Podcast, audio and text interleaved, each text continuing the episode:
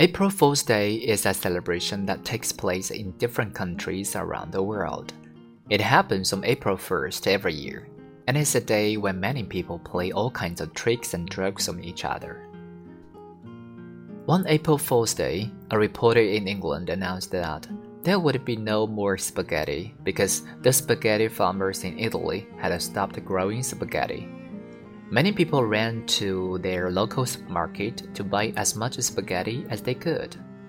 By the time people realized that the story was a hoax, all of the spaghetti across the country had been sold out.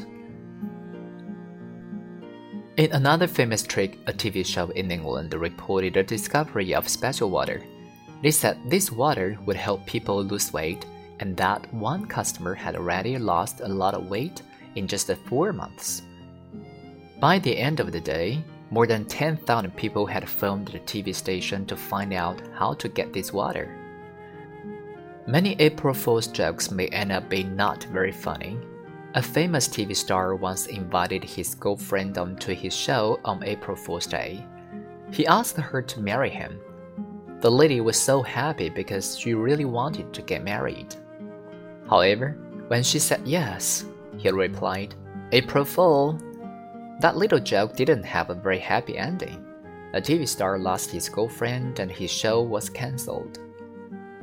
One of the world's most famous tricks, however, happened in October rather than in April. In that month in 1938, actor Orson Welles announced on his radio program that aliens from Mars had landed on the Earth. He described where they had landed and told how they were moving across the United States. Welles made it sound so real that hundreds of people believed the story, and a fear spread across the whole country. By the time police officers announced that the story was a hoax, thousands of people had left their homes.